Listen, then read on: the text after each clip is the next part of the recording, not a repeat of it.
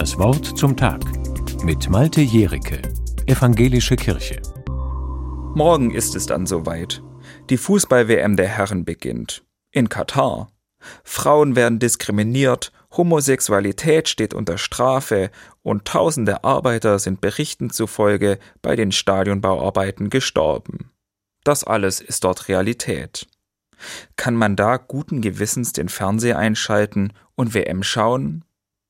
Katar versucht durch die Ausrichtung der WM und anderer Sportevents sein Ansehen in der Welt zu steigern. Seht her, bei uns ist alles super. Und wenn ich mir das im Fernsehen anschaue, unterstütze ich diese Werbeshow für Katar, ein illiberaler Staat mit sehr dürftiger Menschenrechtssituation. Andererseits stelle ich mir die Frage, ob ich als individueller Konsument in der Hauptverantwortung stehe.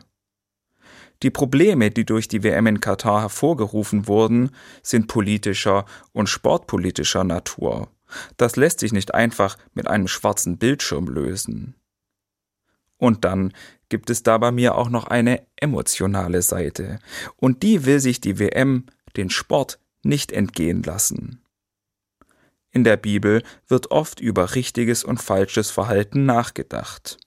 Einmal wird Jesus von einem Mann gefragt, was man neben der Beachtung der zehn Gebote noch tun muss, um in den Himmel zu kommen. Geh los, verkaufe alles, was du hast, und gib das Geld den Armen, ist die Antwort Jesu. Das ist radikal. Alles verkaufen. Wer würde das tun? Ich glaube, das zeigt, es ist nicht möglich, moralisch immer alles richtig zu machen. Ich zumindest kann das nicht. Ich kann meine eigenen Bedürfnisse und Wünsche nicht immer hinten anstellen, selbst wenn es moralisch richtiger wäre. Manchmal muss ich meinem Herzen folgen, selbst wenn der Verstand sagt, das ist falsch. Das darf natürlich kein moralischer Freifahrtschein werden.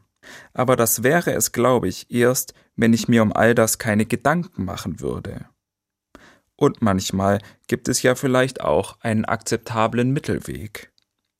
Ich habe neulich einen Bericht über einen Veranstalter gesehen, der lange mit sich gerungen hat, ob er die WM-Spiele in seiner Location zeigt.